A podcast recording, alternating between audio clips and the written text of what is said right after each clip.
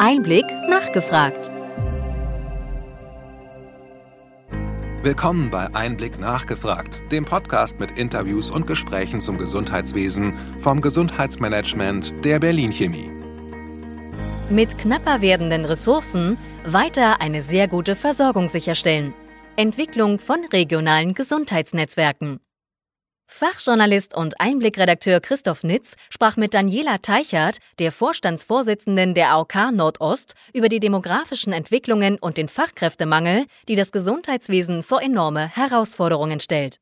Eine zunehmend älter werdende Bevölkerung mit einer steigenden Zahl an chronischen Erkrankungen wird zukünftig auf ein abnehmendes Angebot an medizinischer und pflegerischer Versorgung treffen. Daniela Teichert ist seit 2020 Vorstandsvorsitzende der AOK Nordost. Ihre Berufslaufbahn startete sie im Jahr 1990 nach ihrer Ausbildung zur Sozialversicherungsfachangestellten in Cottbus, wo sie bereits früh erste Führungsaufgaben übernahm.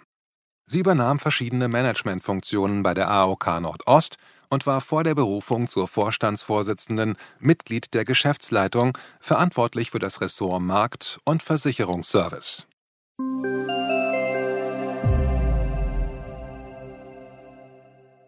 Sehr geehrte Frau Teichert, schön, dass Sie Gelegenheit gefunden haben für ein Interview für den Einblick-Podcast. Ich möchte mit Ihnen über die Zukunft des Gesundheitswesens sprechen, und zwar besonders mit dem Schwerpunkt der regionalen Gesundheitsnetzwerke. Was verstehen Sie unter einer vernetzten Versorgung?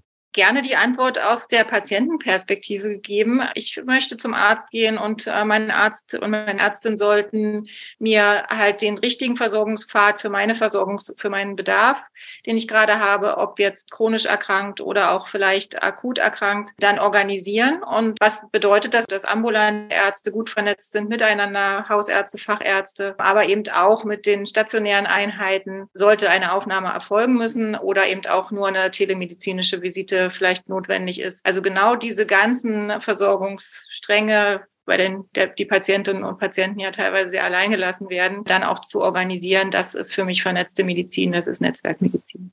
Warum ist dieses Thema jetzt gerade in unserer jetzigen Zeit am Anfang von 2023 so wichtig? Ja, wir als AOK Nordost haben sehr unterschiedliche Strukturen. Also wir haben zwei ländliche Bundesländer mit Brandenburg und Mecklenburg-Vorpommern und halt eine Hauptstadtregion äh, zu versorgen. Und wir sehen natürlich, dass unterschiedlichste regionale Bedingungen herrschen. Und wir treffen auf immer eine älter werdende Bevölkerung und mit einem immer geringeren Möglichkeiten an medizinischem und pflegerischem Personal. Und diese Perspektive jetzt aufzugreifen und zu sagen, wie kann denn dann trotzdem sehr gute Versorgung in Zukunft noch äh, gelingen? Die Frage Frage müssen wir beantworten und die geht aus meiner Sicht nur noch, wenn wir nicht sektorale Gesundheitsversorgung weiter zementieren, sondern wenn wir halt über diese Sektoren hinweg sektorintegrierte oder sektorübergreifende Versorgung eben mit so einer vernetzten Medizin, wie ich sie gerade benannt habe, auch zu managen und das Ganze natürlich auch unter dem Aspekt von immer geringer werdenden Finanzen. Denn im Moment sind die Reformvorschläge zwar da, aber sie sind ja noch nicht ähm, mit finanziellen Effekten hinterlegt, sodass wir also erstmal davon ausgehen müssen, dass wir mit den vorhandenen wenigen Ressourcen dann auch umgehen müssen und trotzdem die Versorgung der Bevölkerung sicherstellen müssen.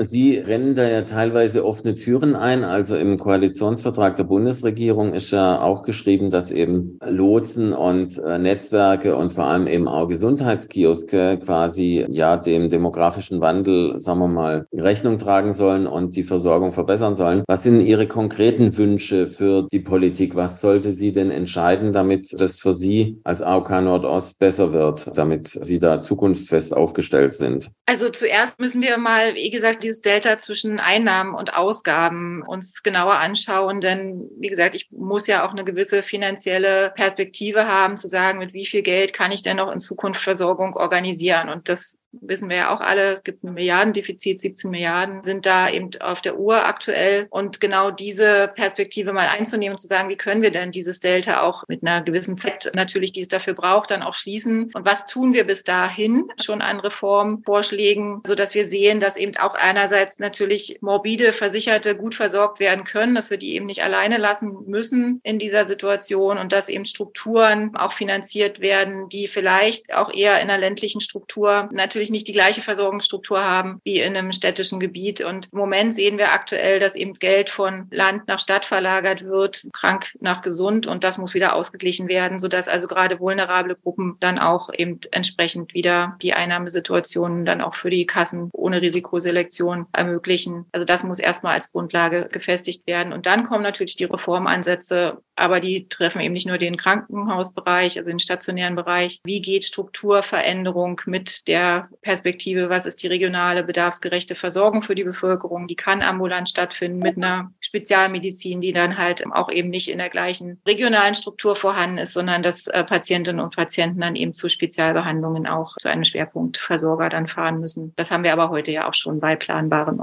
Operationen.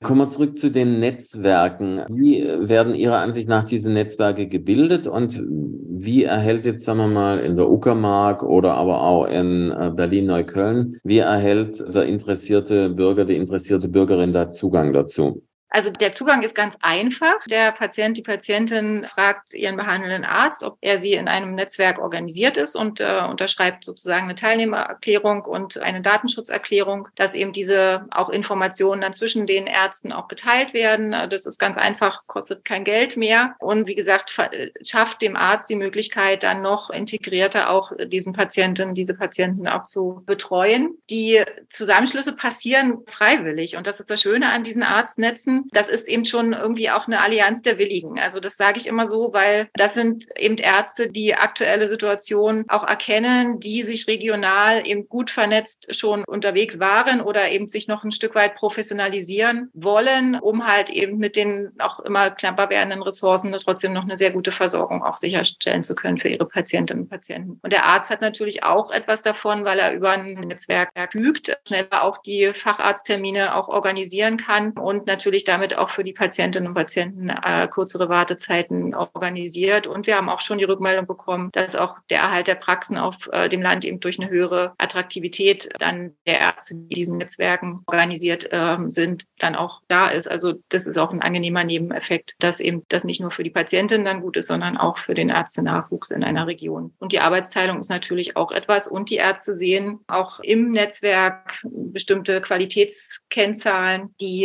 dann eben dazu dazu führen, dass man sich vergleichen kann und ambulante Medizin auch in der Qualität messbar wird, weil dafür gibt es im Moment noch gar nicht so viele Möglichkeiten. Und Sie haben gerade die Uckermark angesprochen, ein gutes Beispiel, weil dort haben wir unter anderem eben durch auch die Gründung oder durch die Aktivitäten eines Ärztenetzwerks den Umbau eines Krankenhauses in ein ambulant stationäres Zentrum sehr gut möglich gemacht. Das wäre ohne dieses Arztnetz gar nicht gegangen, sodass also gerade Patienten in der Uckermark davon profitieren, in und um Templin, dass dort die Ärzte auch in einem Arztnetz organisiert sind und somit die Versorgung dort vor Ort nach wie vor sehr gut sicherstellen können. Sehr gut. Sie streiten für ein holistisches Gesundheitswesen. Wie gehört dazu die Digitalisierung in diese Netzwerke und in diesen ganzheitlichen Gesundheitsansatz, den Sie verfolgen? Ja, ich bin total äh, froh darüber, dass wir endlich diesen Stau der Digitalisierung im Gesundheitswesen ein Stück weit na, nicht, noch nicht abgearbeitet haben. Das wäre jetzt zu viel äh, gesagt. Aber genau diese Transparenz schafft natürlich ganz andere Möglichkeiten auch bei der vernetzten Versorgung. Denn es ist ja aktuell immer noch so, dass Patienten Patientinnen und Patienten mit ihren Diagnostikergebnissen entsprechend dann auch in der Gegend rumgeschickt werden und da keine Vernetzung eben organisiert ist aktuell zwischen den Sektoren und schon gar nicht in den Sektoren. Das hat was mit unterschiedlichen zu tun und der nicht vorhandenen Interoperabilität im Gesundheitswesen. Die elektronische Patientenakte ist ein Stein dafür, den wir jetzt ja ins Rollen gebracht haben, die auch immer mehr Nutzer dann auch haben wird, weil da natürlich jetzt auch erstmal Mehrwerte für die Patientinnen und Patienten vorhanden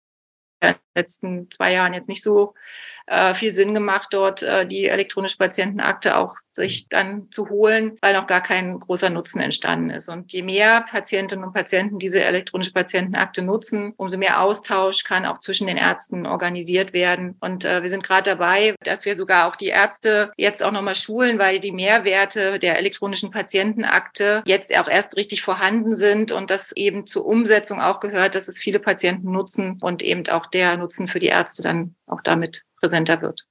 Kommen wir zurück zu den Netzwerken. Was sind die größten Herausforderungen, die dabei jetzt in der Praxis überwunden werden müssen und was haben Sie da schon quasi an Erfahrungen sammeln können? Hürden gibt es ja eigentlich gar nicht so große. Wir wünschen uns natürlich mehr Ärztnetze. Wir haben aktuell in unserem Gebiet in Berlin, in Brandenburg und Mecklenburg-Vorpommern 13 Arztnetze. Das sind ungefähr 440 Ärzte, die da organisiert sind und 41.600 Teilnehmer zählen wir aktuell. Also wir wünschen uns noch mehr Ärzte, die sich zusammenschließen. Also ich glaube, das ist eigentlich die, die größte Hürde, weil ich habe ja gesagt, wir als Kasse können gar nicht so viel dazu beitragen. Wir können das Netzwerk bilden, wir können die Daten austauschen. Wie gesagt, die Qualitätsdaten werden ja anhand von Routinedaten dann auch zur Verfügung gestellt, den Ärztinnen und Ärzten. Das tun wir gern. Und wir organisieren auch die Austausche zwischen den Arztnetzen. Aber die Arztnetze müssen sich selbst finden. Und ich glaube, da kann man nur gut über diese auch Ergebnisse sprechen, dass eben Ärztinnen und Ärzte dort abgestimmter unterwegs sind und dass das sogar schon in der Qualität der Versorgung auch nachweisbar ist. Das können wir mittlerweile durch diese Quattro-Daten, nennen wir die, das sind diese Routinedaten, die wir dann dort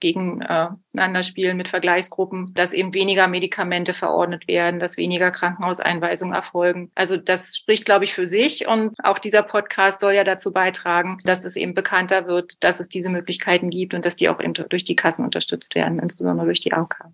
Sie hatten gesagt, Sie bekommen weitere Erkenntnisse auch durch Quattro. Welche Erfolge haben Sie da jetzt konkret schon sichtbar machen können und wie wichtig ist da Qualitätssicherung in dem Prozess? Also ich hatte ja gerade gesagt, also wir sehen jetzt schon anhand der Vergleichsgruppen, dass die Patientinnen und Patienten weniger unnötige Untersuchungen oder eben auch äh, Krankenhausaufenthalte den Patienten erspart wird und dass eben auch zum Beispiel der äh, Medikamentenkonsum deutlich geringer ist, dass viel ev evidenzbasierter, insbesondere bei den Volkskrankheiten, Herzinsuffizienz auch verordnet werden und damit halt auch nachhaltigere, auch Ausgabeneffekte natürlich dann entstehen. Also Patienten müssen weniger ins Krankenhaus Krankenhaus und am Ende kostet das dann auch in der Versorgung deutlich weniger. Und es ist natürlich, wie gesagt, auch das Thema Patientenbehandlungspfade auch zu organisieren. Es geht viel schneller. Es ist auch eine Zeitersparnis, dass eben nicht gewartet werden muss auf die richtige Therapie. Also die Facharztrichtungen arbeiten dort halt eben deutlich besser zusammen. Da gibt es auch konkrete Qualitätsmerkmale, ja, die dort sich die Ärzte auch gemeinsam entwickelt haben. Also das haben wir gar nicht vorgegeben, sondern sie wollen sich konkret an diesen Qualitätsstufen dann auch messen. Das hat auch was mit Struktur- und Prozessmerkmalen zu tun, aber die auch Effekte auf die Ausgaben, auf die Patientenqualität habe ich Ihnen ja jetzt gerade schon, schon genannt. Das sind wirklich wichtige Parameter, die jetzt schon mittlerweile, also wir haben die Arztnetze zwar auch schon sehr lange. Die Qualitätsmessungen, die setzen wir schon seit 2012 um. Also da gibt es mittlerweile auch sehr gute Daten. Und wie gesagt, das muss kein Arzt irgendwie zusätzlich dokumentieren. Das wird alles über die Routinedaten gewonnen. Der demografische Wandel ist ja nicht ausschließlich auf der Seite der Patientinnen und Patienten zu beobachten, sondern auch die Berufswünsche von jungen Ärztinnen und Ärzten sind ja inzwischen anders und äh, man hat ja inzwischen auch eine sehr hohe Anzahl von angestellten Ärzten. Wie spielen quasi medizinische Versorgungszentren und neue Formen von ärztlicher Versorgung zusammen mit dem Netzwerkgedanken quasi für die Zukunft eine Rolle?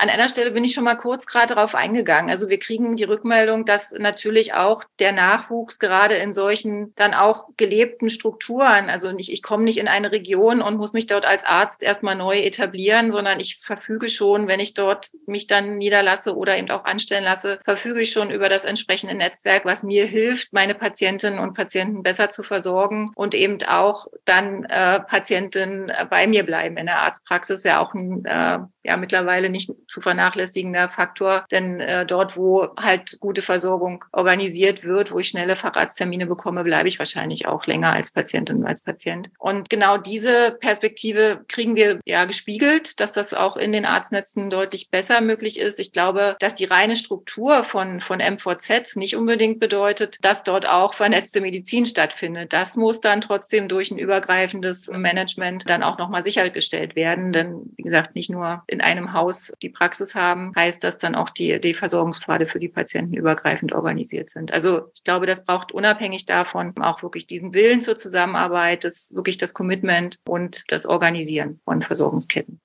Wie werden diese Netzwerke finanziert und äh, werden Sie weiter auch in Zukunft die Versorgung mit selektivvertraglichen Möglichkeiten versuchen zu verbessern? Also ähm, die brauchen gar keine zusätzliche Finanzierung, da sind keine Investitionen notwendig, da sich die Finanzierung aus den bestehenden Strukturen eben ähm, ja selbst trägt. Also auch dort gibt es keinen zusätzlichen Investitionsbedarf. Bei den Strukturveränderungen, die ich vorhin aus dem Strukturfondsprojekt, also Innovationsfondsprojekt in Templin besprochen habe, dort war es ja verbunden mit der Strukturveränderung des Krankenhauses in ein ambulant stationäres Zentrum. Dort gab es sozusagen ein Innovationsfondsbudget, diese Struktur dann auch parallel mit aufzubauen. Aber ansonsten braucht es bei den Arztnetzen keine weiteren Finanzierungsnotwendigkeiten und selektivvertragliche Möglichkeiten braucht es dafür eben auch nicht das können wir über die bestehenden Rahmenbedingungen auch jetzt schon mit den Arztnetzen vereinbaren. Und es ist ja letztendlich ein Zusammenschluss zwischen den Arztnetzen und wir vereinbaren dann die Meldung von den Routinedaten, die ich vorhin gerade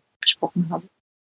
Kommen wir zum Schluss. Die Zukunft des Gesundheitswesens. Also es ist ja auch dieses Jahr eine ganze Menge in der Pipeline, sollen wohl zwei Sammelgesetze auf den Weg gebracht werden. Ja, wir sind so am Beginn einer Zeitenwende auch im Gesundheitswesen. Deshalb die Frage zum Abschluss, wo und in welcher Rolle sehen Sie die AOK Nordost im Jahr 2030, also am Ende unseres Jahrzehnts? Die Glaskugel, ähm, ja, die ist am Ende immer die äh, interessante Frage. Also ich sehe die AOK Nordost in einer komplett anderen Rolle, als wir jetzt als äh, Krankenversicherung agieren. Ich hoffe, dass wirklich die Reformen, die jetzt angegangen werden, auch wirklich zu einer ja, strukturellen Stabilisierung des Gesundheitswesens führen, dass sie bedarfsgerecht ist und dass sie dann auch finanziert werden kann. Aber Sie haben mich nach der Rolle der AOK Nordost gefragt. Wir sehen ja aktuell schon, dass viele Prozesse, die wir jetzt noch mit sehr viel Aufwand betreiben, betreiben müssen, äh, manuell betreiben müssen, also Genehmigungsprozesse, Rechnungsprüfungsprozesse, aber eben auch die Vertragsverhandlungsprozesse, dass die mit sehr viel Aufwand betrieben werden müssen. Das wird alles in Zukunft wegfallen. Dort sind wir schon auf sehr großem Weg, dass wir diese Dinge auch automatisieren können und dass die eigentliche Aufgabe einer Krankenversicherung im Jahr 2030 sein wird, nicht mehr sowas zu organisieren, sondern dass wir in die aktive Beratung auch der Versicherten gehen. Sie hatten vorhin die aktive aufsuchende Beratung auch angesprochen. Wir sehen immer mehr, dass immer mehr Pflegebedarfe bei uns als Anfragen ankommen. Dort haben wir alle unsere Kundenberaterinnen schon als Pflegeberater auch qualifiziert. Also, dass wir viel mehr in die Interaktive der Patientinnen und Patienten gehen, dass wir nicht erst im Versorgungsfall dann in die Versorgung gehen und dort etwas organisieren, sondern dass wir frühzeitiger erkennen. Und da hoffe ich, dass uns da auch dann äh, mit den Informationen, die uns jetzt ja schon zur Verfügung stehen, die wir aktuell immer nur mit ähm, auch individuell festgelegten, auch Einwilligungserklärungen dann ermöglicht, auch direkt in den Patientenkontakt zu gehen und auch proaktiv auf präventive, gesunderhaltende Maßnahmen dann auch einzugehen. Also, dass wir viel mehr auch in diese managende Funktion kommen, hinweg vom Kostenträger, für das wir heute aktuell sehr oft auch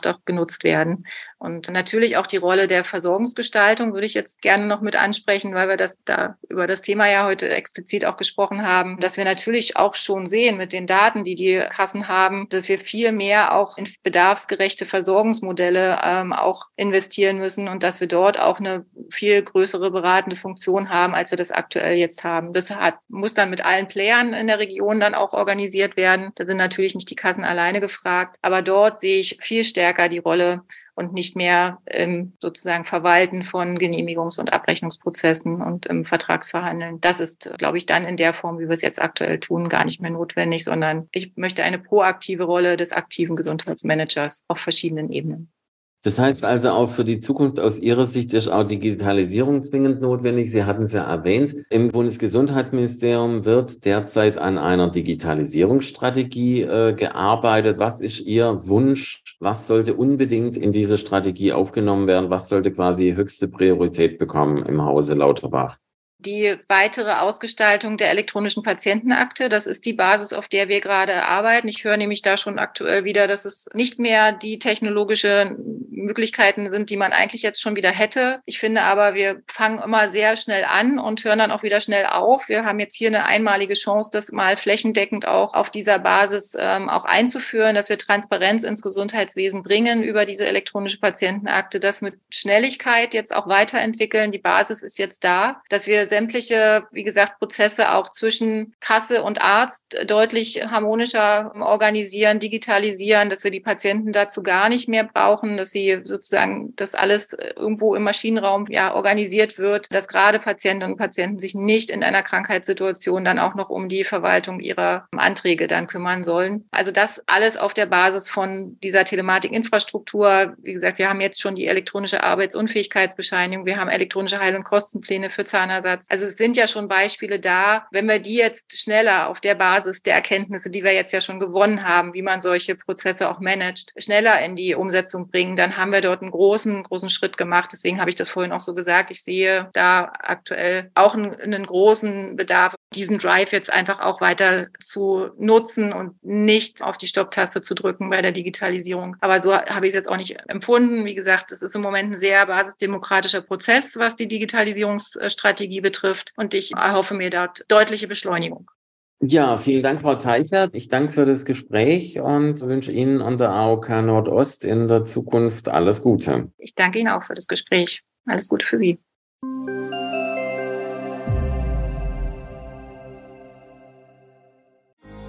Wir hoffen, dass Ihnen diese Ausgabe von Einblick nachgefragt gefallen hat. Bitte schicken Sie uns gerne Anregungen und Fragen an gesundheitsmanagement at berlin-chemie.de. Sie finden unsere Kontaktdaten auch in den Show Notes. Wir empfehlen Ihnen für den schnellen Überblick der Trends im Gesundheitswesen unseren wöchentlichen Einblick-Podcast sowie unseren Einblick-Newsletter. Alles im Netz unter einblick-newsletter.de.